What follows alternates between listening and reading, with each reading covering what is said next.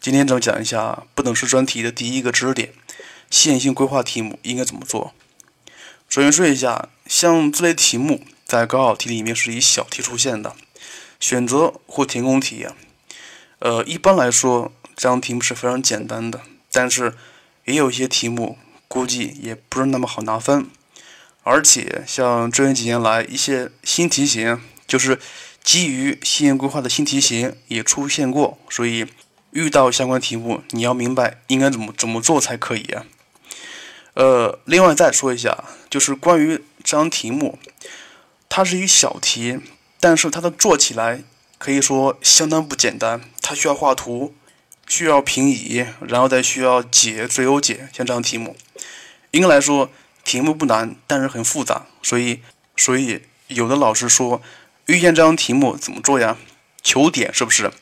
三个三个不等式，把它看成等式，然后两两联立求点是不是？然后带进去。其实像这样的做法，应对一些题是可以做的，但是如果换做其他题目，你是不可以这么做的。所以你采用这个方法之前，必须必须明白这个方法有什么局限性才可以。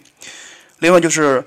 呃，还有一些高考题是反着来的，它并不是按照那些比较常规的题目来做，它是利用线性规划的逆运算，它并不让你求最值，而是给了你最值，让你求里面的参数。所以，如果遇到这样题目的时候，难度就上来了。所以，咱们今天需要讲的是两个东西，第一个是比较常规的题目应该怎么做，第二类是讲一讲那些逆运算到底应该怎么做。来看一看。在讲之前，你必须自己要明白，就是说，呃，给了你一个不等式组，你如何画，如何找到那些可行域，像这个是你做对这样问题的一些基础。另外就是画图，因为像一些题目里面图是非常难画的，所以要求你画准确。如果你画的不准确的话，那么如果你把图像的、你把直线的斜率画错了，那么这个题目也可能是出错的。所以。呃，做这类题目的基础是：第一，你要会找可行域；第二，你要会把直线的准确图像给画出来才可以。来看一看，像这类问题应该怎么做？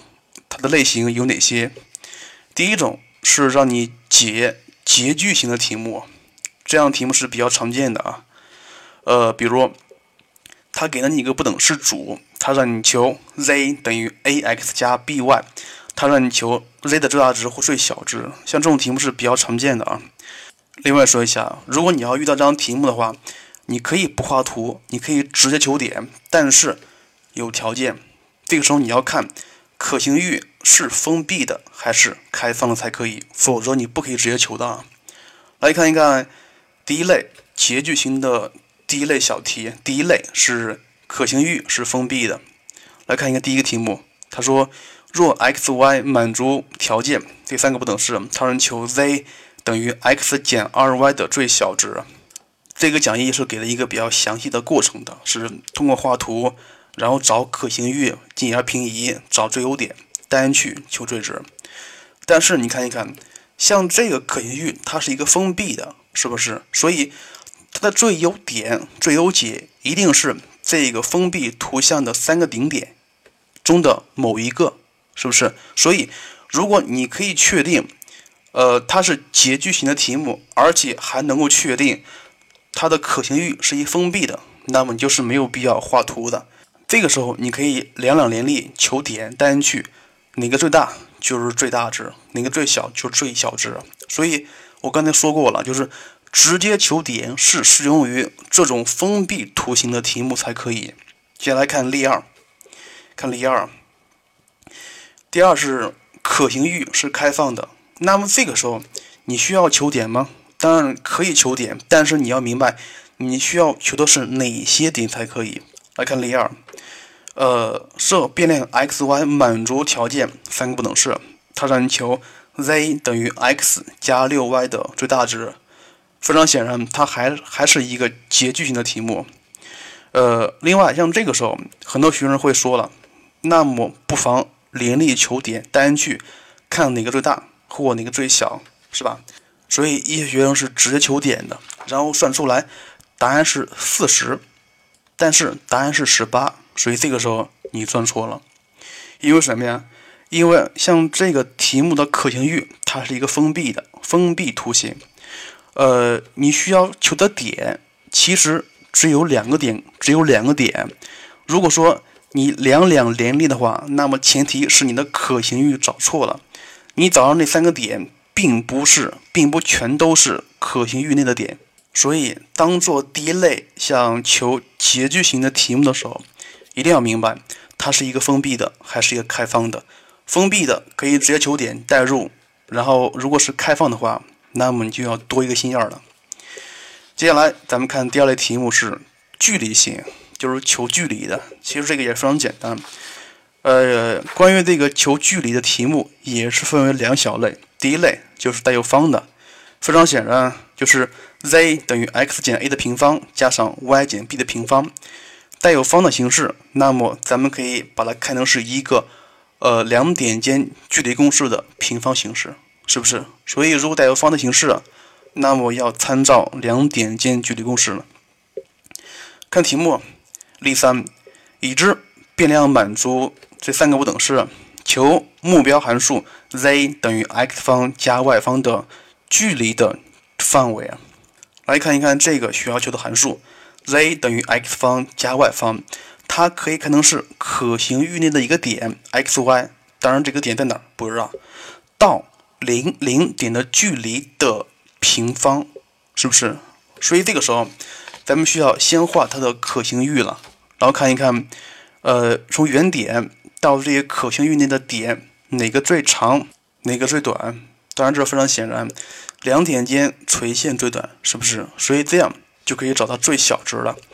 那么最大值，这个时候你要看了，就是从原点到哪个端点之间的距离是最大的。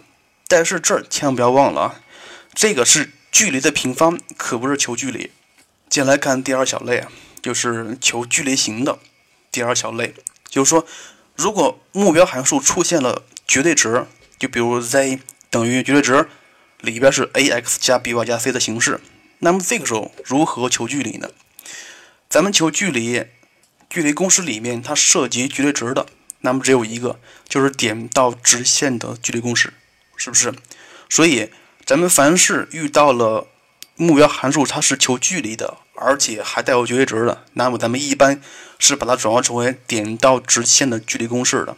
至于哪个点和哪个直线呢？非常简单，你看一看，ax 加 by 加 c 的绝对值，它就等于提一个根号下 a 方加 b 方出来，然后就等于它乘以根号下 a 方加 b 方分之 ax 加 by 加 c 的绝对值。所以你看，这个函数它其实就是。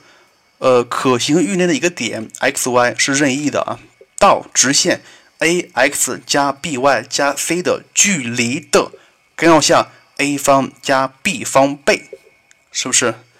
所以最后不要忘了是根号下 a 方加 b 方倍。呃，当然这儿需要说一下，就是说像这张题目，咱们其实是没有必要求距离的，咱们需要求的是最优解，就是那个点就可以了。接下来看题目例四。呃，实数满足这个不等式组，让你求 z 等于 x 加 2y 减4的绝对值的最大值。咱们刚才说过了啊，像这个式子 z 等于 x 加 2y 减4的绝对值，它可以化成根五乘以根五分之 x 加 2y 减4的绝对值。那么你看一看这个函数它是什么意思呀？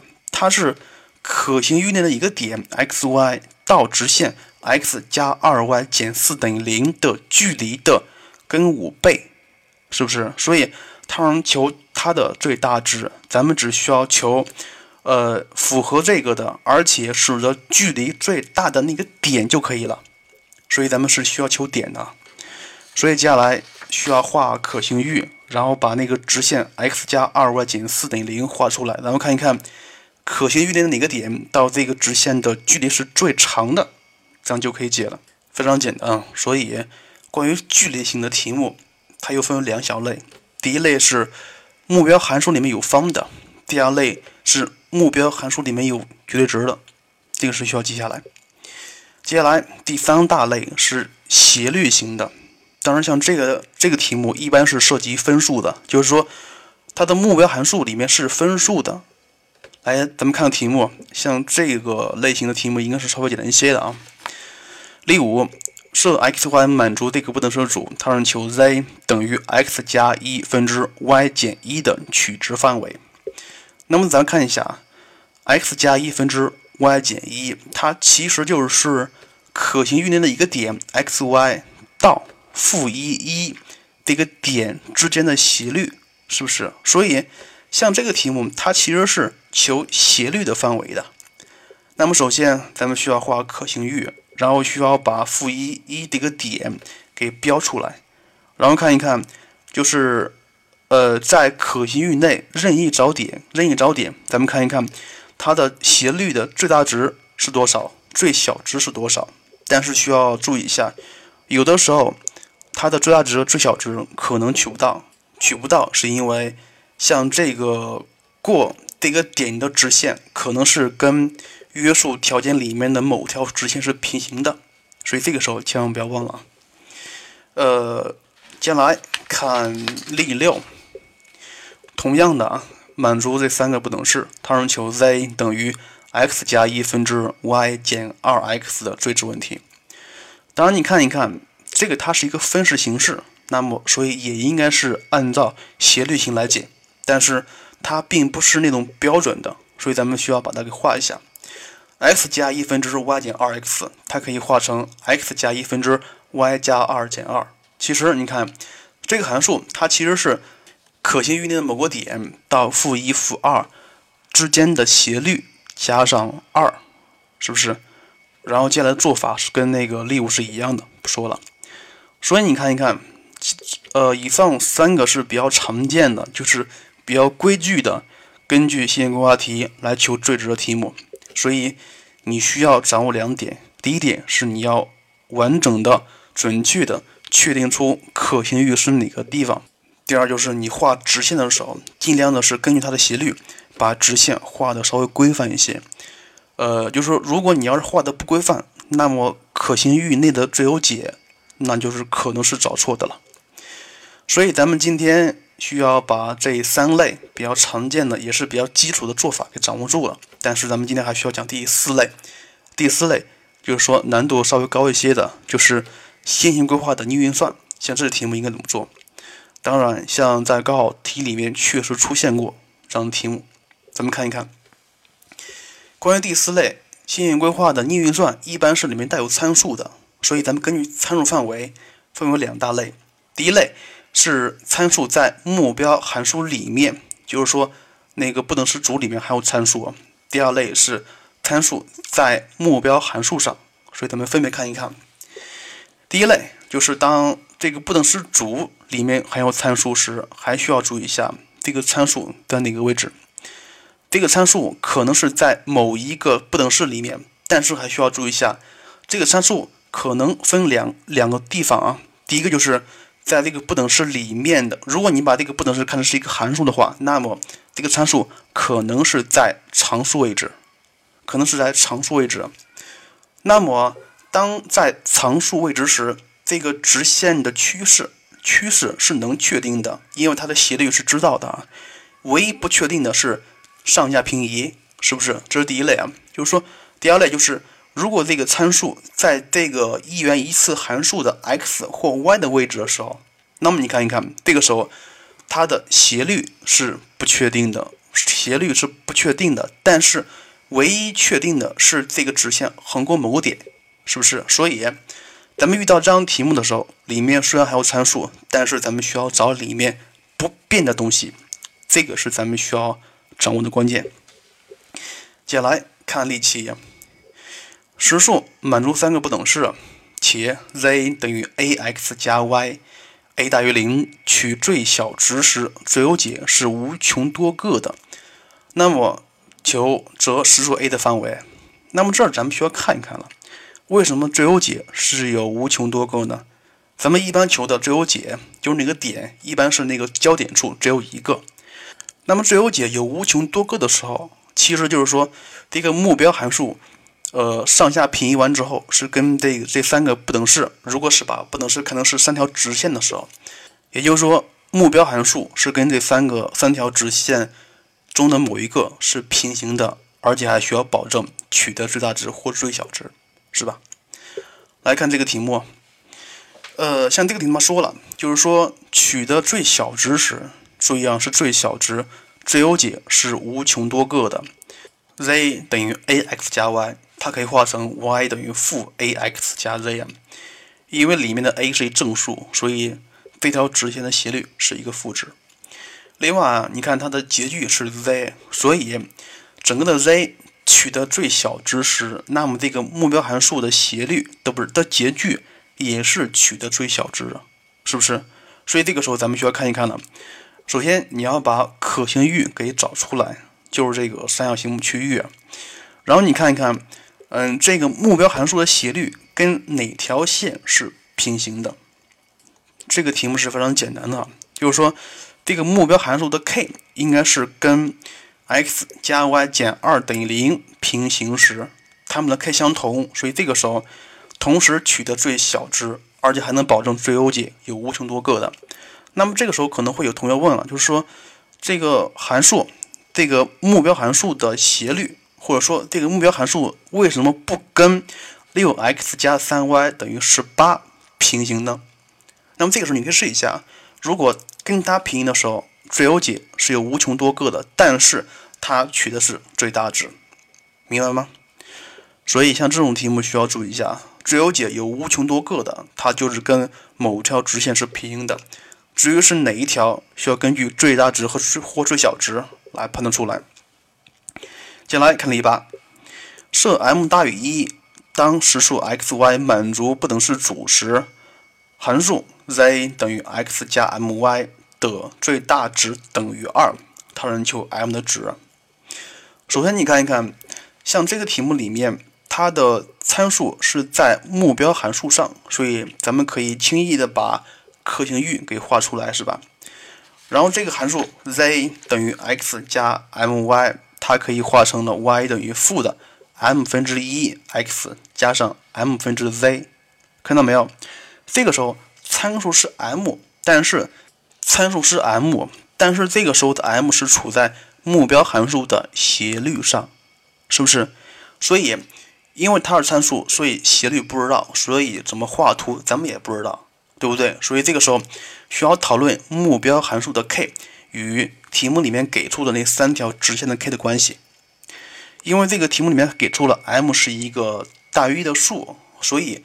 目标函数的斜率是负的 m 分之一，它应该是大于负一，小于零的数，是不是？所以，咱们首先确定出目标函数的 k 了，然后再画出合适的图、合适的直线，然后通过平移就可以找到了。就是说，这个直线当平移到 A 点的位置时，它可以取得最大值，进而把 m 值给解出来。所以你看一看，咱们根据这个题目，它其实是第一类，就是说。参数是处在目标函数上，但是这儿你需要注意一下，如果这个你你需要看一看那个目标函数的 k 能不能确定，如果能确定，当然这是非常非常好的；如果不能确定，那么你需要把目标函数的 k 与已知的那三条直线的 k 相对比，然后再需要画出在图上再把这个目标函数的直线给画出来才可以，否则的话你是很容易把。最优解、最优点给找错的。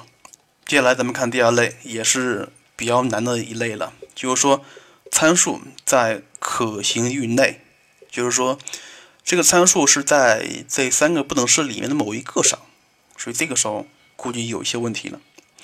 但是像这个咱们刚才也说过了啊，参数在不等式里面的某一个上，还需要注意一下，参数是在这个不等式的常数上。还是在 x 和 y 的系数上，这个是不一样的啊。当这个参数在不等式的常数上的时候，它是非常简单的，因为它的直线的斜率知道，所以咱们可以把趋势给画出来，是不是？唯一不知道的是上下平移。但是如果这个参数在 x 或 y 的系数上，那么这个时候谁知道？它横过某一点，咱们知道的，但是它的斜率是不知道。所以这个时候咱们需要干嘛？咱们需要。把这个不知道斜率的直线与知道斜率的直线的 k 相对比，所以这个时候咱们比的是 k 的值，k 的值。接下来看一个题目，看个题目。例九，设变量 x x y 满足这三个条件。他说目标函数 z 等于二 x 加六 y 的最小值是二，让你求 a 的值。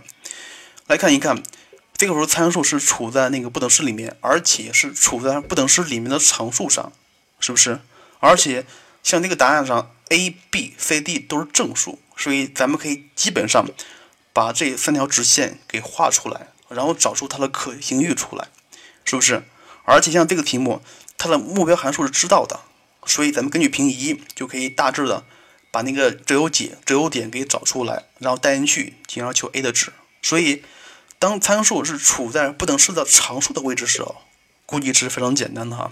接下来咱们看第二类，就是说，当参数是处在 x 或 y 的系数上，那么这个时候估计会难一些了啊。像这个时候你需要讨论谁？你需要讨论斜率的值。你需要讨论斜率与已知的那几条直线的范围。接下来咱们看一看一个题目，也是一个比较超级经典的题目，第十题。第十题，他说了，x、y 满足不等式，这个时候需要注意一下，第二个不等式里面的 x 的参数 x 系数是 k，所以第二个不等式里面的斜率是不知道的。但是你需要知道一下，第二个不等式里面虽然还有参数，但是它横过横过二零点，所以，呃，你在做这个题目之前，你需要明白，像这个不知道斜率的变动的直线，它哪个东西是不变的？非常显然，它横过某一点，而这个就是一个定值。他说了，且 z 等于 y 减 x 的最小值等于四等于负四，让你求 k 的值。所以咱们刚才学刚才说了啊，因为它的参数是处在斜率上，而斜率不知道，不知道斜率，那么咱们就不可以确定它的可行域。所以这个时候咱们需要讨论一下，讨论与两个剩余的两两条已经知道的直线的斜率的大小关系，进而把可行域给确定出来。所以啊，咱们讨论斜率的目的是为了确定出它的可行域。这个是咱们的目的，所以你看，第一个直线 x 加 y 减二等于零，它的 k 等于负一，所以负一是个临界点。看第二第三个 y 等于零，它的 k 是零，所以咱们需要讨论两个值，一个是负一，一个是零，对不对？所以你看看，当 k 小于负一时，哎，可行域是这样的。那么这个时候。你根据它的目标函数上下平移，可以找出，呃，当它取得最小值时的那个最优点，还恰好是 A 点。这个时候的 A 点是二零那个点，而你带进去，你会发现最小值并不是负四，而是负二，所以这个时候不符合题意的啊。接下来咱们继续讨论。呃，第二种就是当 k 大于负一，小于零时，那么这个时候可行域的范围又变了，又变了啊。然后这个时候，你根据目标函数上下平移，然后找出它的最优解，应该是点 A。